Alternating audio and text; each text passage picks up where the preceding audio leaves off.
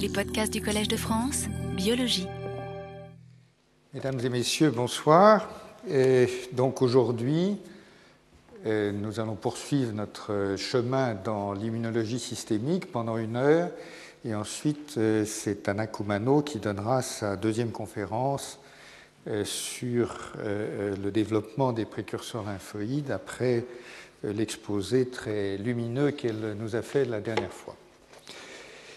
Ce que je voudrais faire aujourd'hui, c'est, euh, puisque nous sommes rentrés euh, complètement dans la question de l'immunologie systémique, c'est après avoir la dernière fois euh, borné un peu l'ensemble et, montré quelles étaient les spécificités par rapport à l'ensemble de ce qu'on appelle aujourd'hui la biologie systémique, donc, ce que je voudrais faire aujourd'hui, c'est vous parler un petit peu des instruments de l'immunologie systémique, mais à vrai dire, je vais survoler cette question parce que, euh, évidemment, c'est un peu technique et je voudrais euh, rentrer un peu plus rapidement que je ne l'avais pensé dans les résultats que l'on peut attendre de l'immunologie systémique.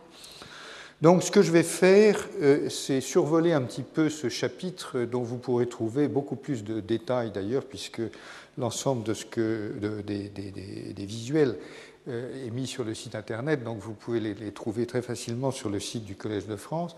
Et donc ce que je vais faire, c'est que dans ce chapitre sur les outils de l'immunologie systémique, je vais picorer un petit peu euh, pour euh, extraire quelques éléments qui me paraissent pertinents et qui illustrent un peu ce que j'ai l'intention de dire avant de consacrer une vingtaine de minutes peut-être à des premiers résultats euh, d'immunologie systémique. Alors bien entendu, l'immunologie systémique a deux catégories euh, d'outils, si je peux dire. Euh, donc, voilà ici le plan, encore une fois, de ce que je vais raconter, mais je ne vais pas complètement suivre ce plan et je vais donc sauter un certain nombre de, transparents. ne, vous, ne, vous en inquiétez pas. Et donc, bien entendu, euh, dans les outils de l'immunologie systémique, euh, il y a évidemment deux catégories. Il y a les instruments qui sont tout à fait communs avec ceux de, la biologie systémique dans son ensemble, et dont je vous ai déjà parlé au, début de ce cours. Et puis, il y a un certain nombre d'instruments qui sont vraiment spécifiques de l'immunologie et dont je vais dire quelques mots. Et encore une fois, je ne cherche absolument pas à épuiser le sujet parce qu'on pourrait y passer beaucoup de temps. Euh, et puis finalement, ce sont des domaines très, très, euh, très techniques, si vous voulez, euh, qui sont d'ailleurs fort importants et fort amusants, mais qui, qui, ne nous permettent pas d'aller au, au fond de la question. Donc, euh, des instruments que j'appelle conventionnels, entre guillemets. Conventionnels sont des instruments qui datent d'il y a seulement quelques années, mais enfin, ils sont déjà conventionnels. Et puis, euh, des instruments qui sont évidemment propres euh, à l'immunologie, qui ont été soit complètement adaptés, soit spécialisés, soit carrément inventés pour les besoins de l'immunologie. Euh, je commence par vous rappeler que l'emploi des puces pour la transcription est, une monnaie complètement courante. Et je voulais vous montrer ou vous rappeler à quoi ça ressemble. Euh, voilà le résultat d'une expérience euh, que, je détaille en une seconde. il s'agit de, l'analyse de l'expression d'un groupe de, de groupes de gènes qui sont situés dans des cellules qu'on appelle les cellules T du système immunitaire. Mais ce que vous avez là, c'est le résultat en fait d'une abstraction, c'est-à-dire qu'on a abstrait euh, de l'expérience primaire euh, les résultats qui étaient jugés pertinents sur, je crois, 557 gènes ou 143, je ne sais plus exactement, euh, sur une trentaine d'échantillons différents. Donc en réalité, cette expérience, c'est une abstraction de, encore une fois, disons 150 gènes à partir des 50 000 qui sont listés dans la puce initiale. Et c'est la comparaison euh, qui, est faite, et vous voyez que l'ordinateur est capable de grouper euh, les échantillons avec des zones vertes homogènes, qui veut dire que les gènes sont exprimés à un certain niveau de façon assez cohérente, et des zones rouges homogènes, etc. etc. Donc euh, voilà typiquement un outil conventionnel qui est utilisé en immunologie, bien sûr, pour étudier euh, des cellules T, et nous verrons plus d'exemples de ce genre. Maintenant, bien entendu, ce qui est très spécifique de l'immunologie, malgré tout, sont les anticorps. Et la réaction antigène-anticorps est une des réactions les plus importantes et les plus classiques de l'immunologie. Et les anticorps sont évidemment des réactifs absolument essentiels euh, parce qu'ils possèdent une très très forte spécificité. Vous savez qu'un anticorps est, complémentaire euh, structurellement euh, au niveau tridimensionnel de la protéine ou du motif moléculaire qui lui sert de cible. Et donc, des puces à anticorps ont été développées, sont développées, et elles ont une utilité réciproque cette fois-ci pour la biologie systémique, en ce sens que pour faire de la protéomique, ces puces à anticorps sont utiles en général, mais évidemment, en termes d'immunologie des tumeurs, par exemple, ou de, toutes sortes de domaines, elles ont, euh, ces puces, des utilités spécifiques. Par exemple, on peut aujourd'hui, avec des puces qui sont couvertes d'un certain nombre d'anticorps, profiler une tumeur euh, pour détecter les antigènes qui sont associés à une tumeur, euh, et ceci relativement rapidement. Et je vous mentionne également que l'on peut bien sûr analyser des modifications que l'on appelle post-transcriptionnelles, c'est-à-dire dire que l'étude de la transcription ne montre pas tout, puisqu'il existe des mécanismes de régulation après la transcription. Il peut y avoir des ARN messagers et beaucoup de protéines ou pas de protéines ou peu de protéines, et bien sûr, euh, les anticorps sont capables de détecter ça. Alors, il y a toutes sortes de pistes d'amélioration dans tous les sens. Alors, je, cite ici quelques articles quelques euh, que je ne vais pas euh, développer parce qu'il y a beaucoup de technologies derrière.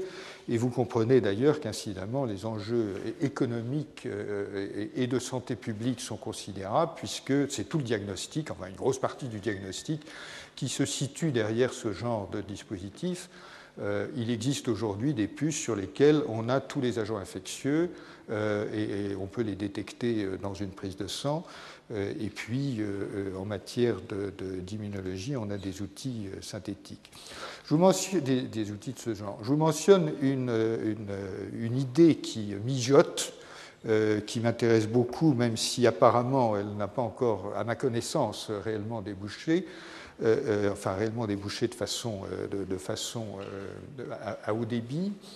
c'est une nouvelle forme de, c'est une forme de chimie qui consisterait à faire des anticorps entre guillemets synthétiques de la façon suivante vous prenez deux soupes de molécules qui ont chacune un, système d'attachement et vous les jetez sur une molécule cible, enfin une protéine cible par exemple. Et l'idée, c'est que, euh, évidemment, les soupes de molécules ont chacune, il s'agit cette fois de relativement petites molécules, et donc euh, c'est fait en chimie aléatoire, hein, si vous voulez. Et donc, euh, chacune des molécules qui éventuellement s'attachent s'attache faiblement à la cible, mais l'idée, c'est qu'il y a un système de clics qui fait qu'on arrive, si elles se collent à proximité l'une de l'autre, à, faire une liaison covalente, et à partir de quoi, évidemment, euh, l'affinité est démultipliée, et l'on fabrique ainsi, théoriquement, euh, des molécules chimiques qui peuvent avoir une affinité très forte pour une, pour une cible donnée. Donc vous voyez qu'il y a là, en principe, euh, idéalement, un dispositif qui permettrait de fabriquer des espèces d'anticorps ou des équivalents d'anticorps synthétiques à haut débit. Mais j'ai discuté de, ceci avec mon collègue Jean-Marie Laine qui m'a expliqué qu'il y avait beaucoup de subtilités et de difficultés dans le, processus, même si l'idée était euh, évidemment euh, intéressante. Puis il y a toutes sortes de systèmes également qui servent à amplifier les signaux. Alors, je vous en donne deux qui sont intéressants et amusants, mais plus pour le plaisir. Euh, c'est que par exemple, l'une des idées, c'est d'accrocher des acides nucléiques euh, aux anticorps ou aux protéines cibles. Pourquoi? Parce qu'on sait amplifier les acides nucléiques euh, de deux manières. La première manière, c'est que vous avez un, cercle, et si vous avez une polymérase qui fait le tour du cercle, elle ne s'arrête pas. Donc linéairement, elle accroît le matériel. Donc la polymérase synthétise, etc. Donc si vous avez un anticorps qui possède un petit bout, une petite amorce, qui est attaché de façon covalente à l'anticorps. L'anticorps se lie à sa cible. Ensuite, vous rajoutez un cercle et ensuite une polymérase. Vous allez amplifier le signal des centaines de fois. Et de cette façon-là, vous arrivez à détecter quasiment, euh, d'ailleurs, enfin, par exemple, dans un tube, vous pouvez détecter relativement facilement une centaine de molécules, ce qui est une, belle sensibilité. Vous avez un autre procédé qui, est, mentionné sur la diapo suivante, si je me souviens bien, je reviendrai là-dessus, je n'y reviendrai pas d'ailleurs, puisque j'ai dit que je, passerai rapidement. vous avez un autre procédé qui est d'une autre nature, c'est, c'est aussi très astucieux et c'est très, très plaisant pour l'esprit. Vous avez une cible, et vous avez deux anticorps qui se lient à la cible, ou deux, protéines qui se lient à la cible. Chacune des euh, protéines a un acide nucléique qui lui est attaché, et par proximité, les deux se rejoignent, et du coup, vous fabriquez un substrat pour faire ce qu'on appelle l'amplification par PCR, c'est-à-dire une réaction euh, d'amplification euh, thermique qui permet d'amplifier cette fois des millions de fois le, signal que vous avez. Donc, euh, c'est une réaction qui est dite de proximité, euh, dont j'en dirai un mot parce qu'elle euh, est utilisée aujourd'hui, ou elle peut être utilisée dans la détection automatisée des cytokines, qui sont des médiateurs très importants dans le système immunitaire. Alors donc vous avez des puces à anticorps, vous avez des, systèmes d'amplification, d'automatisation, de contrôle de qualité, de machin, etc. Et derrière vous avez énormément d'enjeux, euh, comme je vous l'ai dit. Vous avez également des puces à antigènes, c'est-à-dire qu'au lieu de mettre les anticorps sur la puce, vous pouvez mettre les antigènes et ensuite chercher à reconnaître ce que vous avez sur la puce.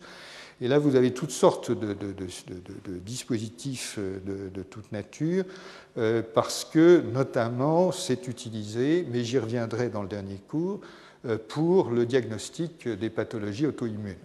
Et donc, il y a beaucoup d'efforts qui sont faits dans cette direction pour détecter des anticorps, anti-DNA, etc. etc.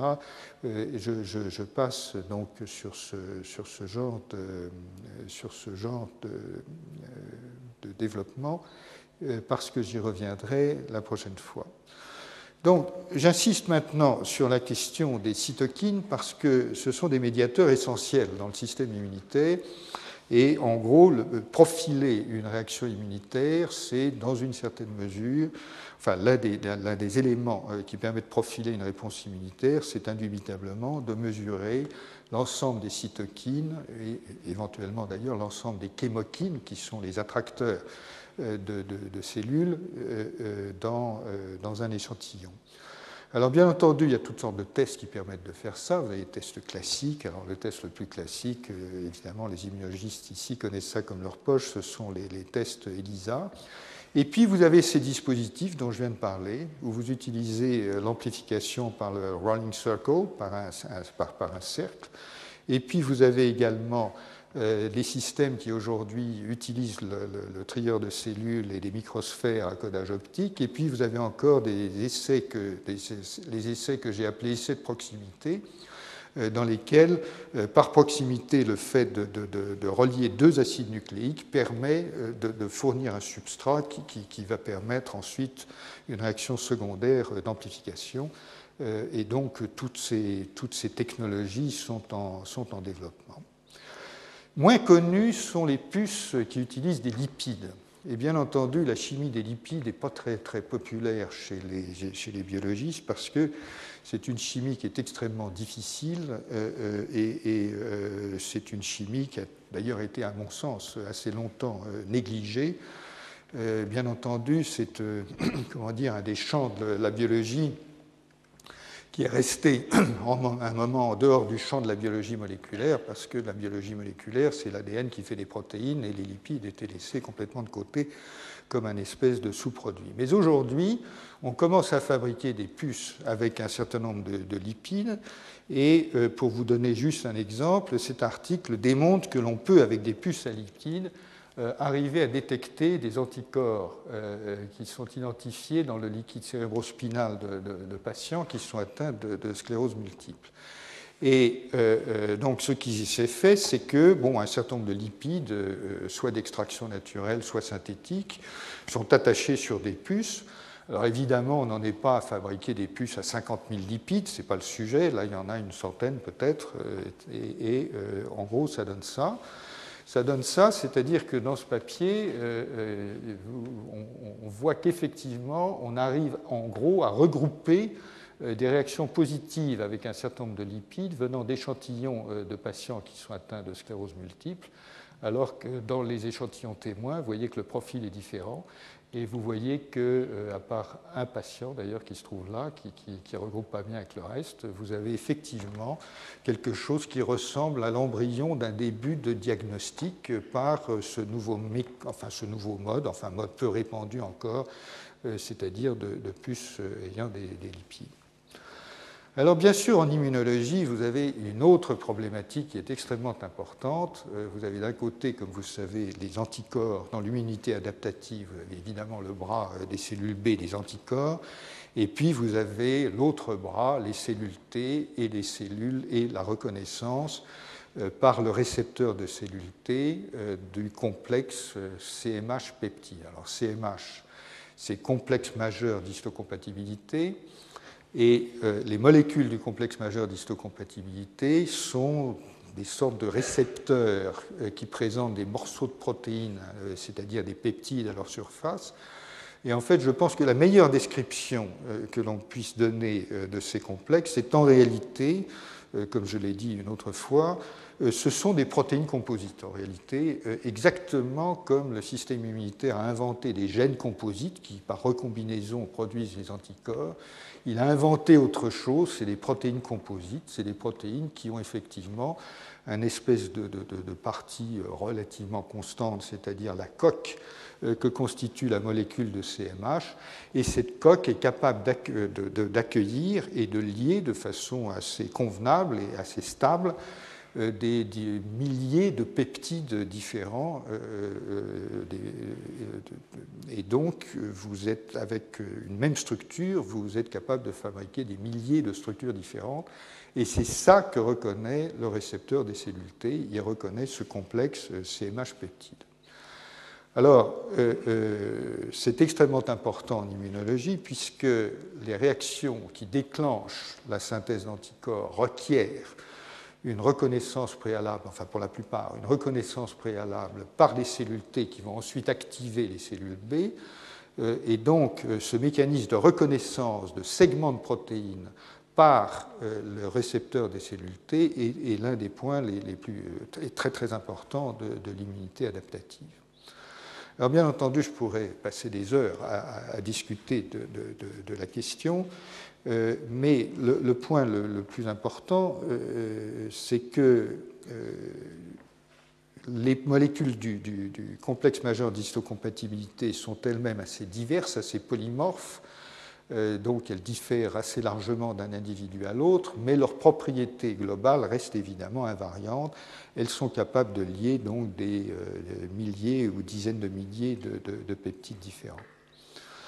Alors, il y a quelques années, euh, plus que quelques années, puisque ça va faire une quinzaine d'années, je crois, euh, quelqu'un a eu l'excellente idée de, synthétiser euh, ces molécules du, complexe majeur d'histocompatibilité, dont j'ai oublié de vous dire que chez l'homme, c'est le complexe HLA qui est bien connu.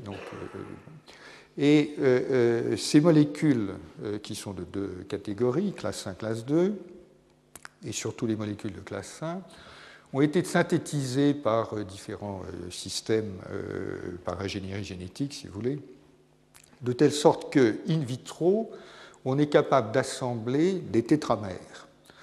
Alors, des tétramères qui portent quatre molécules HLA, et les quatre molécules portent évidemment le même peptide. Et l'idée, c'est que ces tétramères qui sont accrochés ensemble, qui peuvent d'ailleurs être aussi accrochés à des billes ou à n'importe quoi, mais sont capables d'aller se coller euh, sur les cellules T euh, en agrégeant d'ailleurs le récepteur des cellules T à la surface. Alors, pour être bien clair, sachez que l'interaction entre le récepteur T et ces molécules HLA euh, classe 1 avec un peptide n'est pas une interaction très forte. Et donc, quand à la surface d'une cellule, vous en avez deux qui s'agrègent au lieu d'un, eh bien, vous, là encore, vous renforcez bien sûr l'affinité euh, intrinsèque euh, de la reconnaissance et euh, vous obtenez une interaction beaucoup plus stable que celle que vous avez avec un simple monomère. Et c'est ça qui permet de franchir le seuil de, détection. Alors, ces, complexes MHC peptides sont aujourd'hui extrêmement utilisés pour détecter les cellules T spécifiques. Pourquoi? Parce que dans l'organisme humain, vous avez environ quelques centaines de millions de cellules T qui, circulent et vous en avez quelques dizaines de millions de différentes. Et par conséquent, pour détecter quelques cellules spécifiques d'un complexe donné CMH peptide, il faut des moyens qui sont euh, très sophistiqués. Alors, ce qui est sans doute euh, intéressant, c'est que l'une des, euh, une partie du progrès est liée à l'après 11 septembre aux États-Unis. Pour une raison simple, c'est qu'il y a une injection massive d'argent, de fonds de recherche qui, est entrée dans le dispositif euh, de recherche américain pour lutter contre l'hypothétique euh, bioterrorisme. Heureusement, hypothétique euh, bioterrorisme, à part les accidents, problème de l'anthrax, dont la vérité finale ne m'a jamais été, pour ma part, révélée.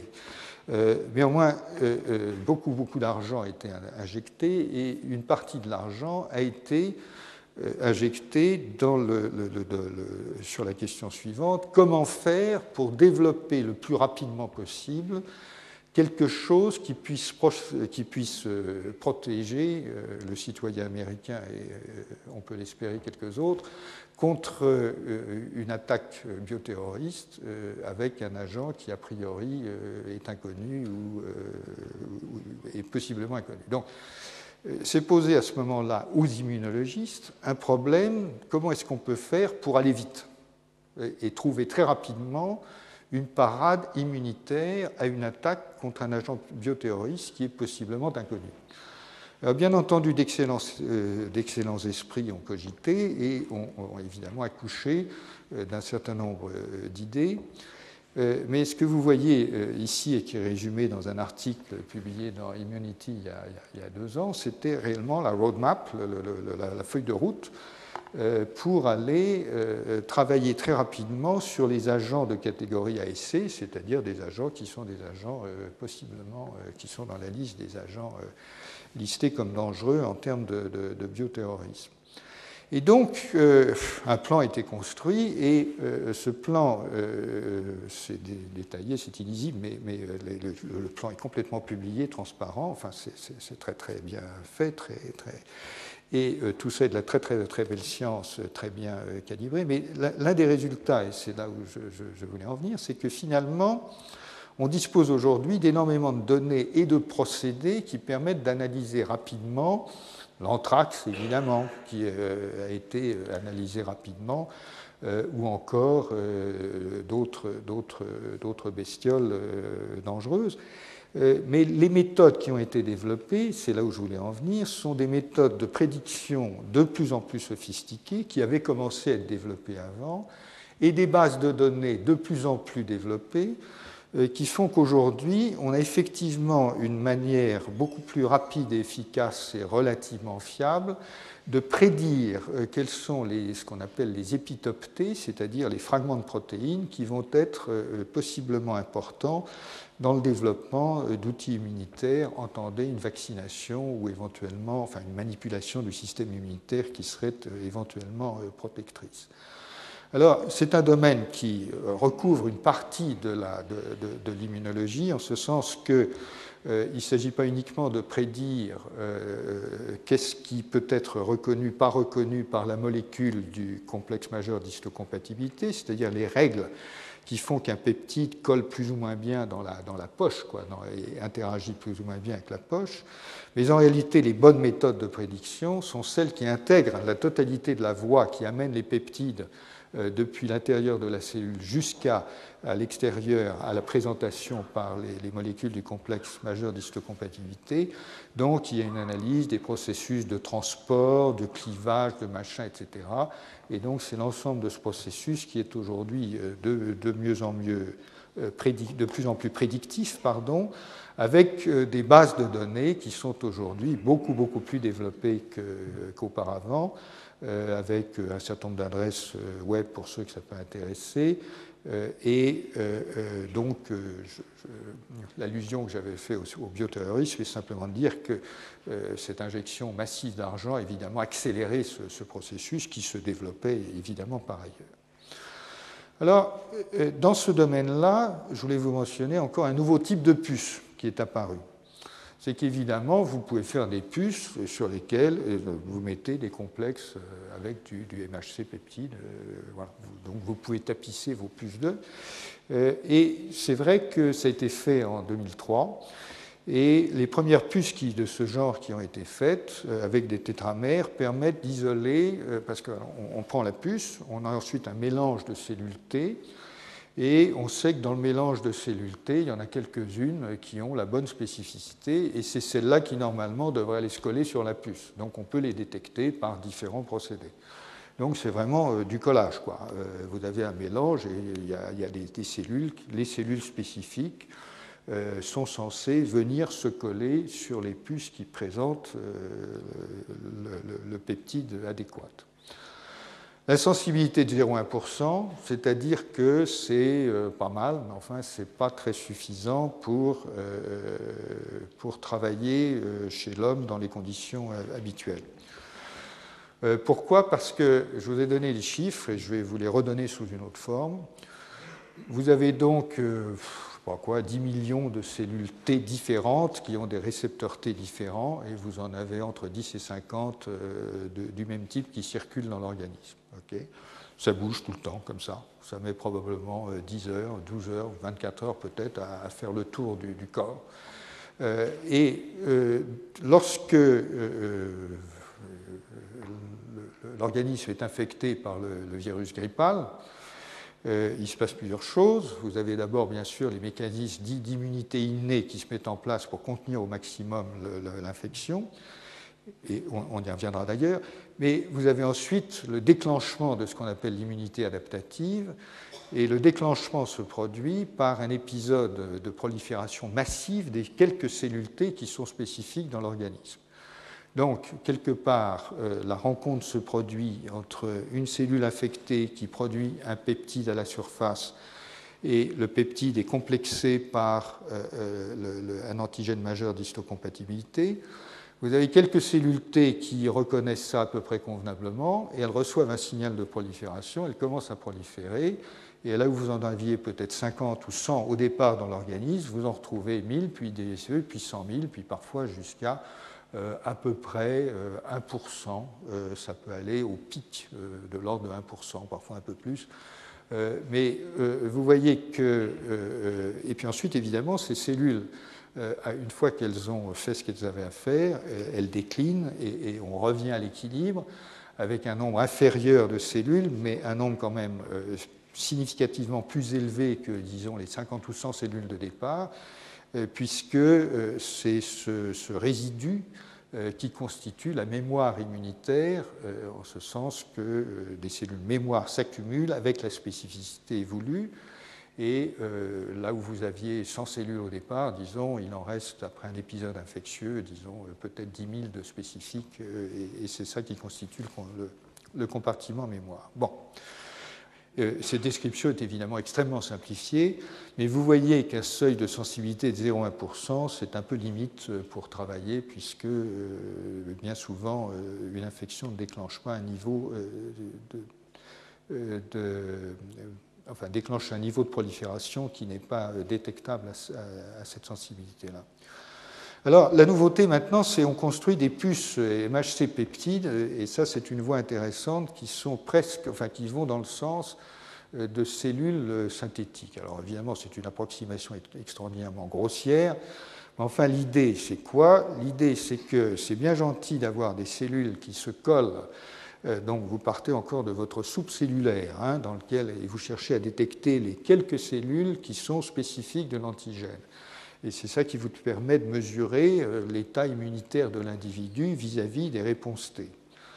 Mais, comme je vous l'ai dit, une chose très importante dans ce cas-là, c'est d'être capable non seulement détecter les cellules qui sont spécifiques, mais en plus de les typer, parce que vous avez des cellules qui vont sécréter tel ou tel type de cytokine. Et donc, ce qui se développe c'est des espèces de morceaux de cellules synthétiques qu'on met sur des puces. Et l'astuce, c'est de euh, détecter euh, non seulement le complexe CMH peptide, mais d'ajouter ce qu'on appelle des molécules co-simulatrices. et d'ajouter sur la puce, dans l'environnement euh, du, dispositif, des anticorps capables de capter les cytokines qui sont produites par la cellule T et de mesurer les cytokines en même temps qu'on mesure l'attachement de la cellule. Bon. Alors, pour être bien clair, encore une fois, évidemment, euh, du fait qu'il y a une assez forte concentration de complexes MHC peptides, vous agrégez beaucoup de récepteurs T, donc vous avez un processus qui ressemble à un processus d'activation de, la cellule T. Vous ne faites pas que la capter, en même temps, en gros, vous l'activez. Du fait que vous l'activez, elle relargue des cytokines, et si vous mesurez le spectre des cytokines qui est relargué, vous avez une information très importante sur le type de réponse euh, qui est capable d'être produit par le système. Voilà, voilà l'idée. Et donc, on arrive aujourd'hui à faire des puces avec à peu près 1000 spots qui permettent de, faire ce genre d'acrobatie. Et donc, ce que vous voyez sur ce cliché là-haut, c'est que vous avez vos, peptides, etc. Les cellules viennent se coller, elles crachent des cytokines et vous arrivez à détecter en plus les cytokines qui sont produites dans le, système. Voilà. C'est un peu le nec plus ultra aujourd'hui de la puce euh, MHC peptide, si vous voulez. Euh, ce qui est intéressant, c'est que dans une certaine mesure, c'est une, sorte de début d'évolution vers l'immunologie synthétique dont je vous ai dit un mot la dernière fois. Alors également, vous avez euh, d'autres mécanismes euh, qui touchent à l'analyse des répertoires. Vous avez ce qu'on appelait l'immunoscope dans le laboratoire. Vous avez une version d'ailleurs maintenant élaborée, dont je ne suis pas sûr qu'elle soit très fonctionnelle, enfin, très, très facile à utiliser, de, monitorer le, répertoire. On peut faire ça, euh, je, vais passer là-dessus, avec les cellules B. Euh, euh, et je voudrais juste maintenant, pour terminer, dire qu'il y a encore bien d'autres outils. Et je vais en évoquer très rapidement simplement trois.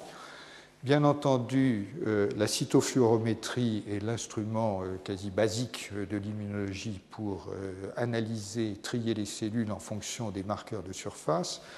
Et la cytofluorométrie se développe parce qu'avec un nombre croissant de couleurs, on peut marquer nombre, enfin, on peut marquer les cellules avec euh, un nombre croissant de marqueurs spécifiques et donc on peut typer les cellules et d'ailleurs isoler des sous-ensembles de cellules euh, de plus en plus spécifiques. Ceci étant, euh, on est, je crois, à 17 couleurs, hein, si je ne me trompe pas, à peu près, que certains arrivent à faire marcher, d'autres pas, mais sauf, saut technologique, on n'est pas à 200 ou 2000 couleurs. Donc c'est un, outil extrêmement puissant qui a, ses limites. Euh, un mot de l'imagerie. Euh, l'imagerie se développe énormément et j'ai beaucoup insisté sur le fait que le système immunitaire est un système qui est un système fluide et donc, enfin partiellement fluide, et donc euh, la mesure des circulations, des infiltrations est totalement essentielle. Et c'est quelque chose qu'on sait très peu faire, qu'on a très peu fait jusqu'à présent, beaucoup trop peu fait à mon sens, mais on ne savait pas faire, donc, ou pas bien faire, donc ce n'est pas, étonnant. Et à l'évidence, euh, l'imagerie euh, va beaucoup bénéficier d'ailleurs des dispositifs qui sont développés euh, pour analyser notamment le système nerveux central, mais l'imagerie non invasive est une voie absolument majeure de, développement pour l'immunologie. On n'a vu que le début de ce qui va se passer. Et puis, je voudrais dire juste un mot pour conclure là-dessus de la spectrométrie de masse, parce que derrière, il y a un enjeu qui est absolument, à mes yeux, absolument fondamental. Et l'enjeu absolument fondamental, c'est d'analyser le sang, tout simplement. Euh, après tout, c'est à peu près la seule chose qui soit facilement accessible pour, euh, chez l'homme.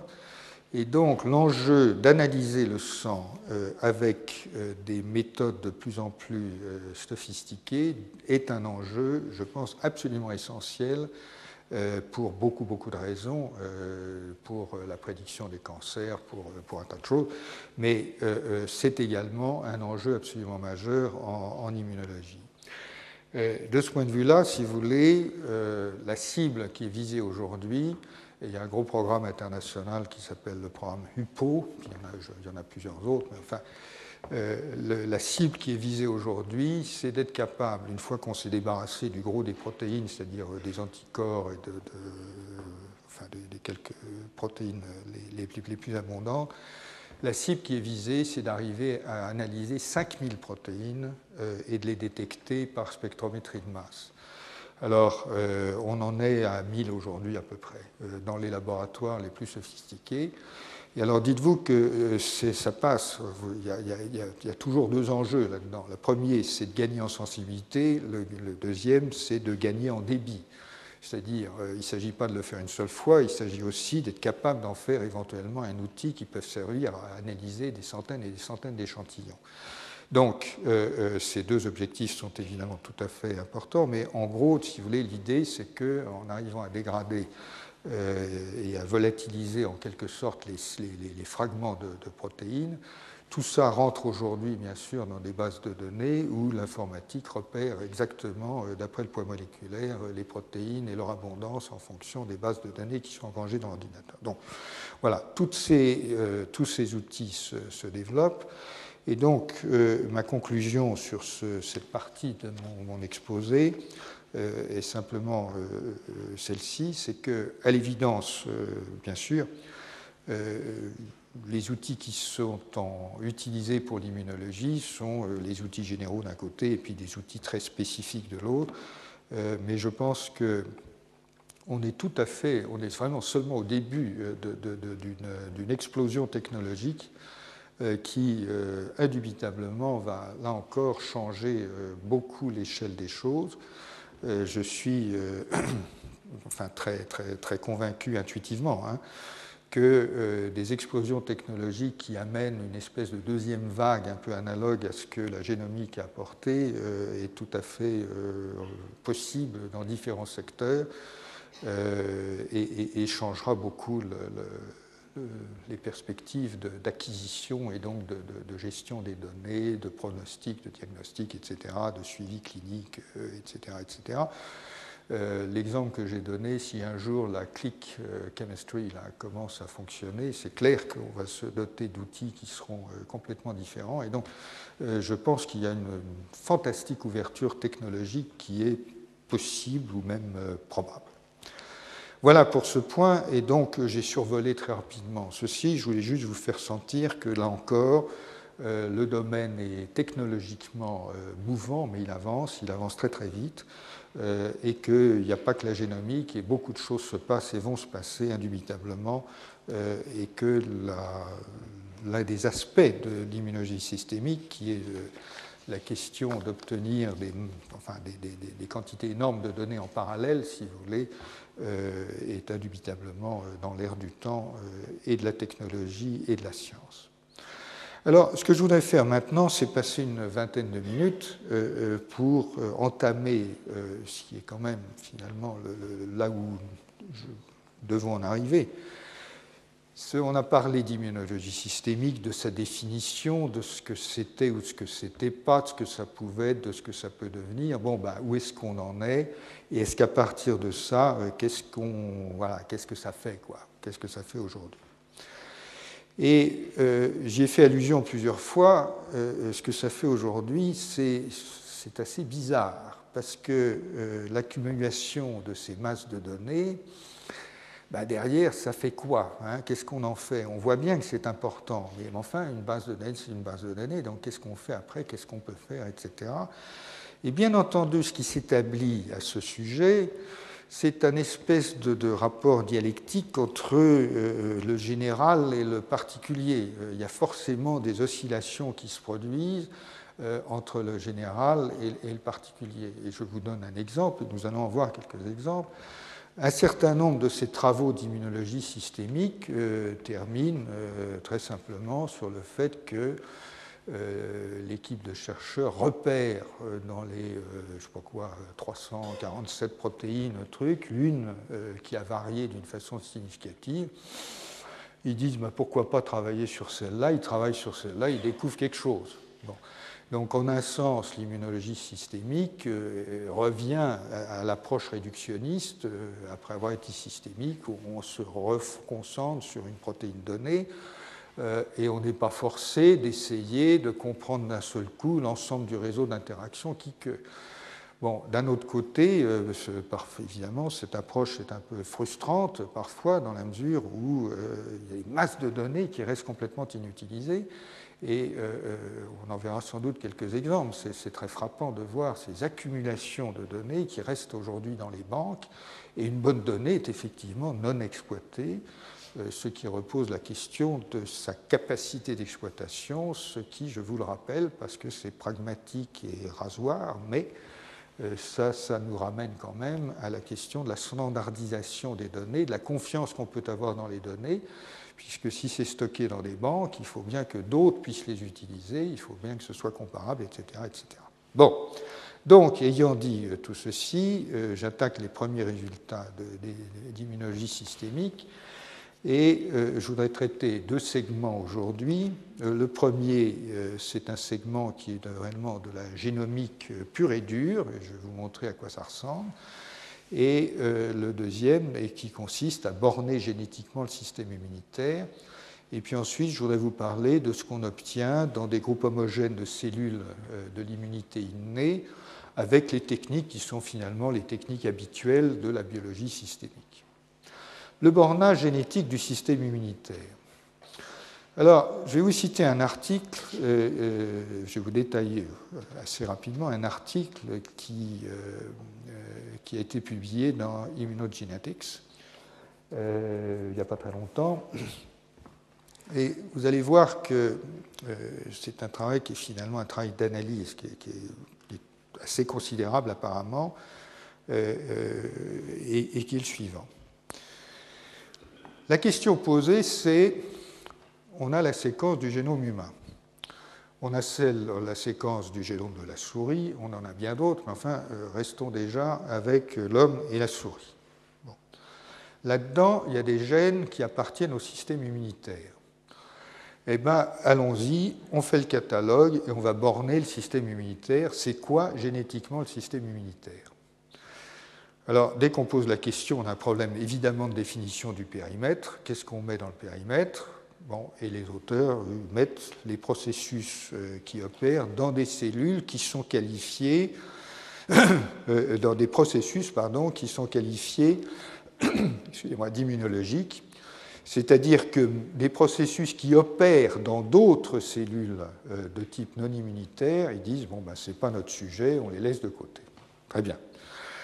Alors, comment on fait ça? Euh, ben On fait ça, il ben, faut ce qu'on appelle euh, déminer la littérature ou explorer la littérature, puisque euh, tout est dans les bases de données là. Hein. Ils font aucune expérience directe, ils, ne font que prendre ce qui est publié et accessible. Donc, il faut déminer les données, et déminer les données, ce qui est intéressant, comme vous le verrez, c'est que ça requiert des processus analytiques qui ne sont pas si triviaux que ça.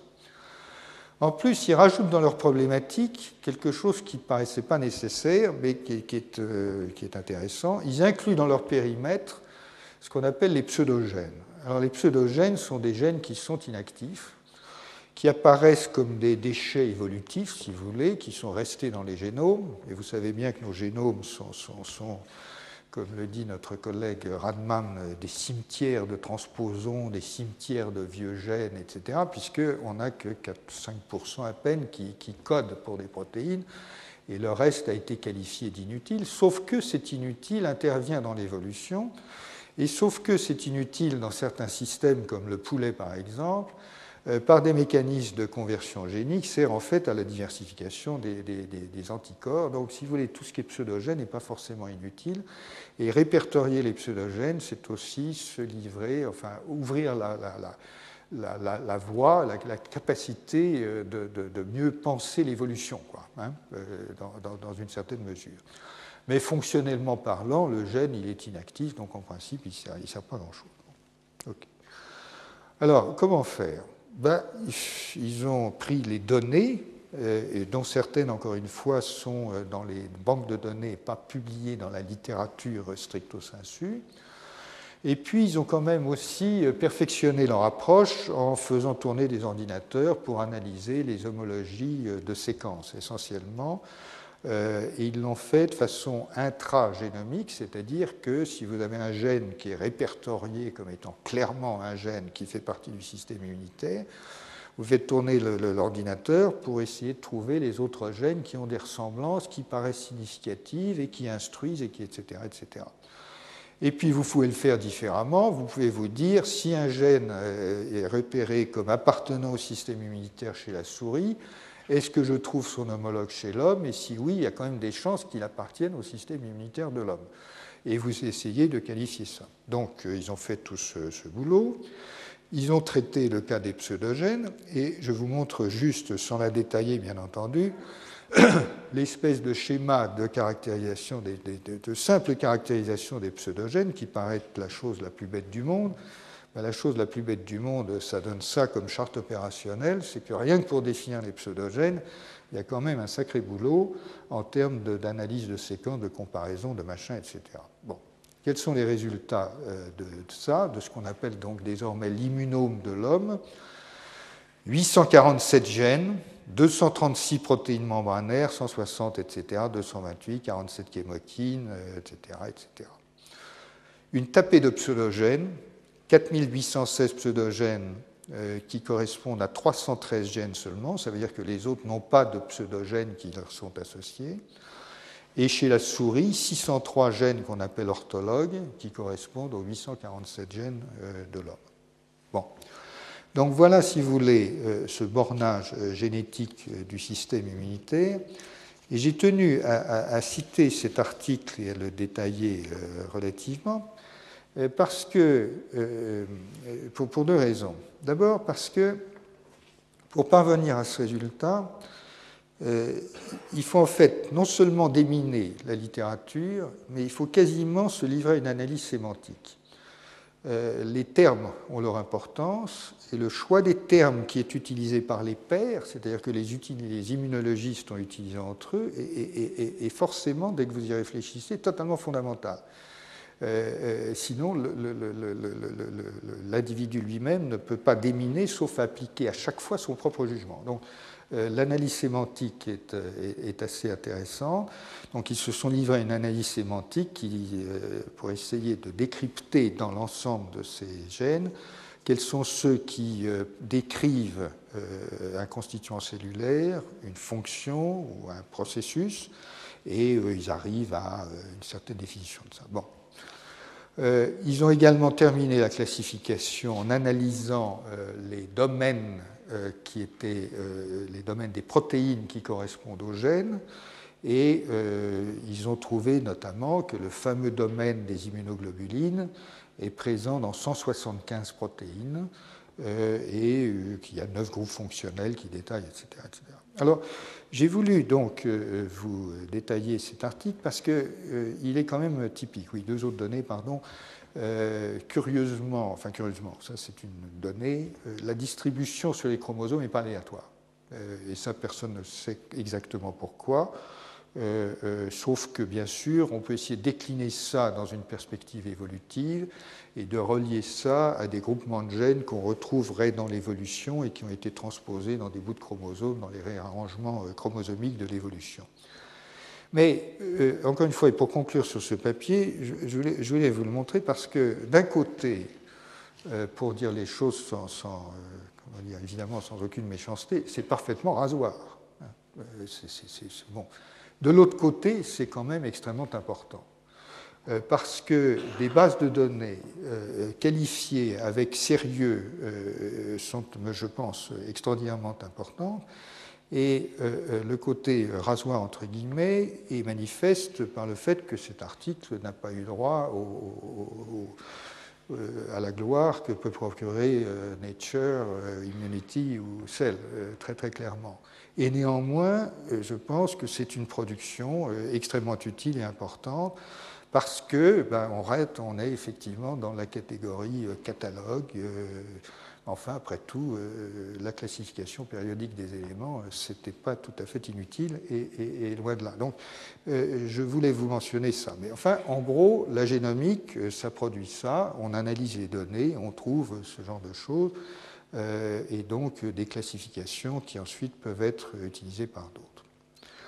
Alors, je passe maintenant à ce deuxième, euh, ce deuxième point. Ce sont des études alors, qui sont quasiment classiques et que je vous ai euh, quasiment déjà montrées au début de ce cours lorsque je vous parlais, où j'essayais d'illustrer ce qu'est aujourd'hui la biologie systémique. Et j'avais beaucoup insisté euh, en vous disant, attention, ce qu'on appelle biologie systémique aujourd'hui est très très très largement réservé à des groupes de cellules relativement peu hétérogènes. On n'en est pas du tout à être capable d'analyser des mélanges de complexes de cellules pour des raisons que nous discuterons euh, sans doute la prochaine fois. Et donc, euh, en, immunologie, euh, ça n'a pas manqué, bien entendu, c'est l'approche la plus simple, la plus évidente. Vous avez des groupes homogènes de type cellulaire, et les outils de la biologie systémique ont été utilisés pour euh, enclencher des études relativement profondes dans différents types de, cellules.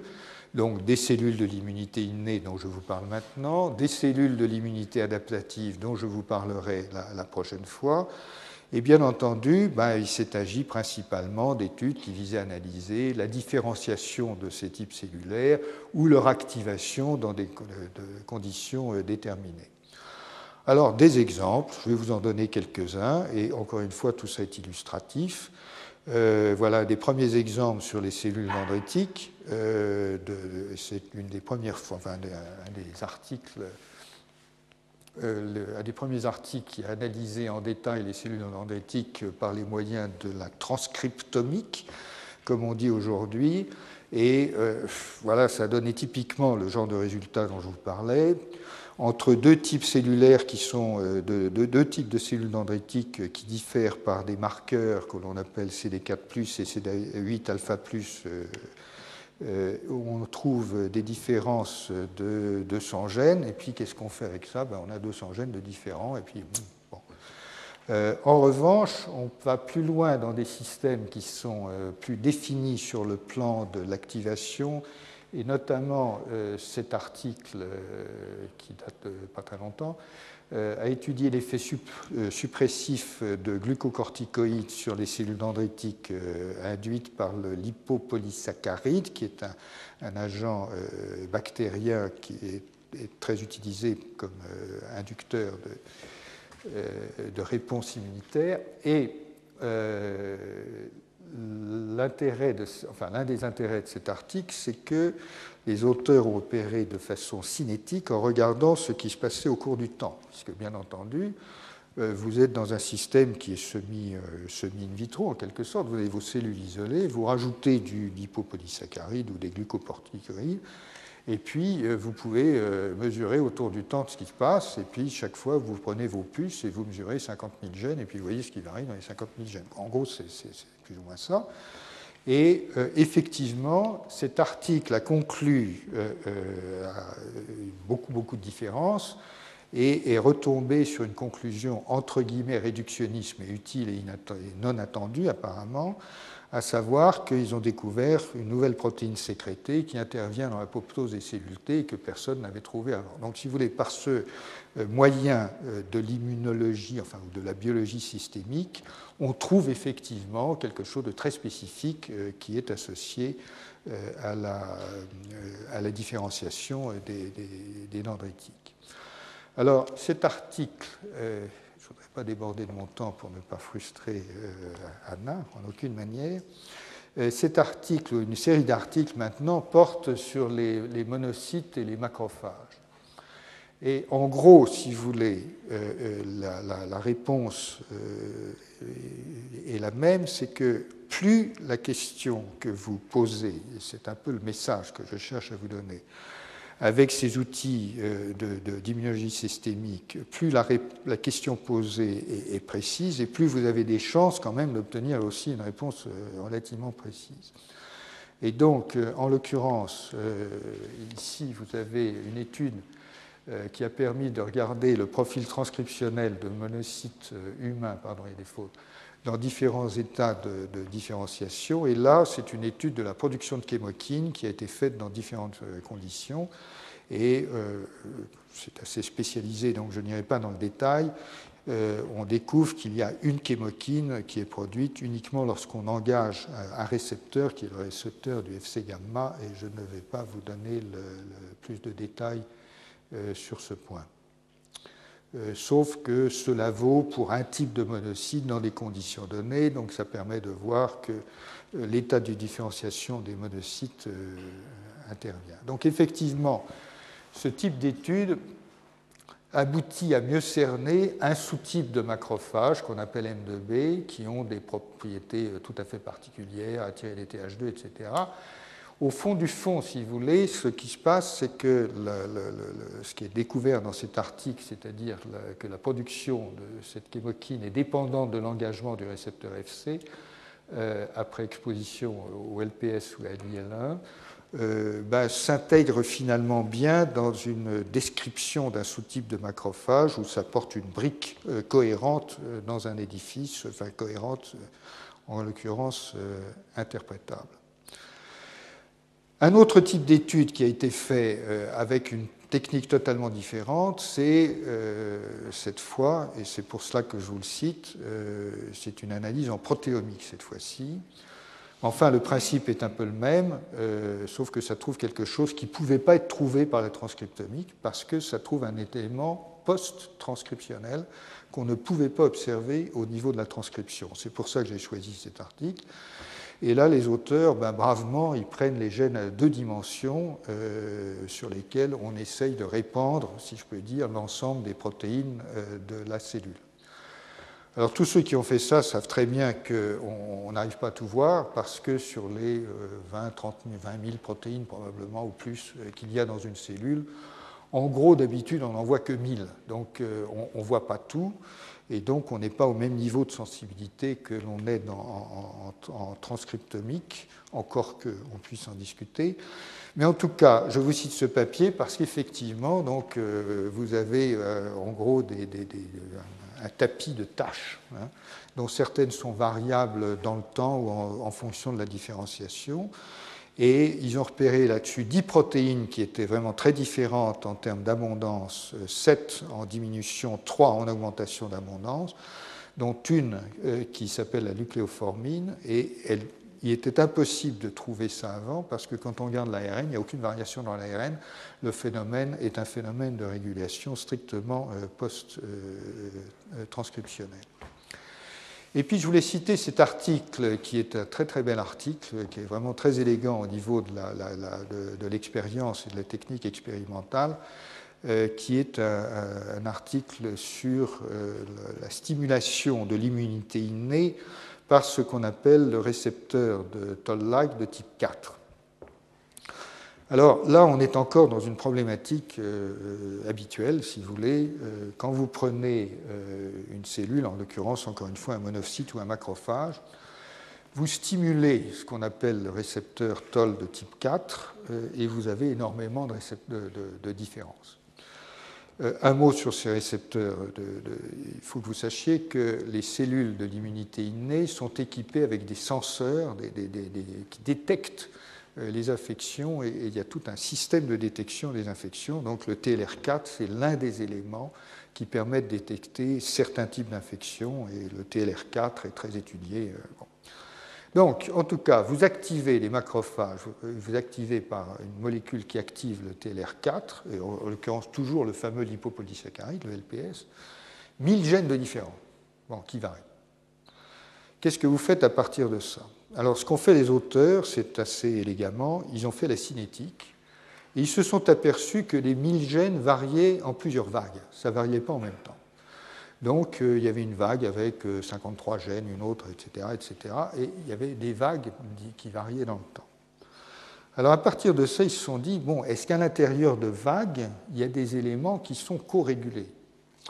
Donc ils ont regardé ça, et comment est-ce qu'ils ont regardé ça? Dans une des vagues, par exemple, ils ont regardé, puisqu'on connaît tous les gènes, bien entendu, puisqu'on se réfère au génome humain. Donc vous avez 53 gènes, mais vous savez quels sont les 53 gènes vous allez dans les banques de données, vous trouvez les séquences euh, des promoteurs des 53 gènes.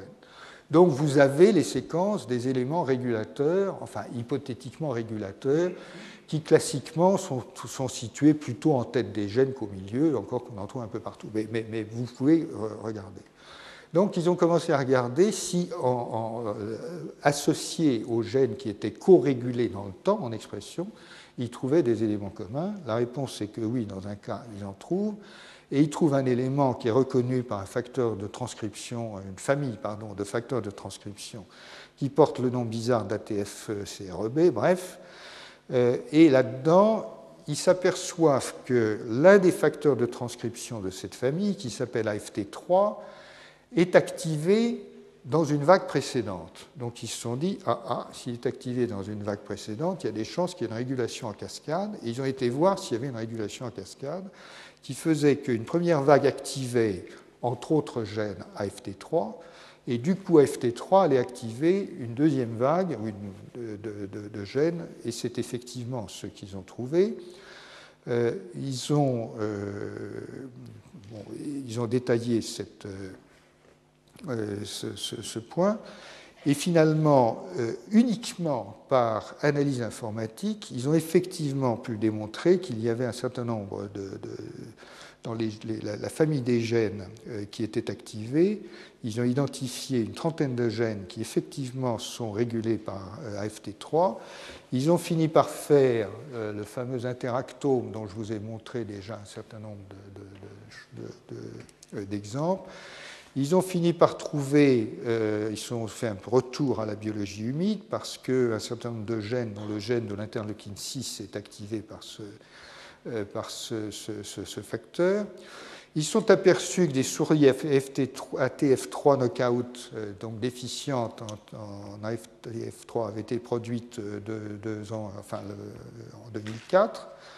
De façon intéressante, ces, souris n'ont naturellement euh, à peu près aucun phénotype connu, donc elles sont, elles sont, à peu près normales, sauf que, bien entendu, sachant qu'en activant le, le TLR4, ATF3 devait faire des différences, euh, ils peuvent démontrer qu'effectivement, le rôle d'inhibiteur de ATF3 sur la production d'IL6 en l'occurrence est retrouvé dans ces souris knockout et ils ont bouclé la boucle et réussi à établir un nouvel élément régulateur dans, euh, euh, dans, ce système.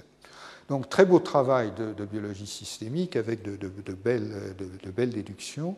Et effectivement, la production non seulement d'une nouvelle découverte d'un nouveau facteur, mais également euh, de l'interactome et d'une partie de l'interactome euh, et du réseau transcriptionnel qui, euh, qui va avec.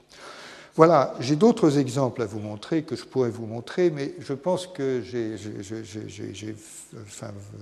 essayé de vous démontrer ce que, ce que, je souhaitais, enfin vous montrer ce que je souhaitais vous montrer, à savoir que, premièrement, ben, on trouve des choses. Hein, euh, c'est pas facile, euh, c'est vraiment des instruments lourds, mais ça dégage des choses. On trouve deux catégories de choses. On, trouve, euh, on contribue à des banques de données qui seront utilisées par d'autres, et on étend évidemment le savoir, et Dieu sait ce qu'on pourra en, faire plus tard, mais certainement on en fera quelque chose. Et deuxièmement, le retour à la, biologie pure et dure peut se faire dans un mouvement de va-et-vient qui fait qu'en réalité, euh, le systémique n'est pas concevable, bien entendu, sans un peu de réductionnisme et sans le retour à la biologie humide. Et le, message que je laisserai pour en terminer, c'est que c'est bien dans cette dialectique, comme je l'ai dit au début, euh, que se situe la, vérité expérimentale et pas uniquement dans la construction de modèles théoriques euh, qui, dont l'utilité reste très hypothétique. Voilà, je vous remercie beaucoup de votre attention. Anna, je suis désolé, j'ai encore débordé trois minutes et je vais te laisser la parole. Merci.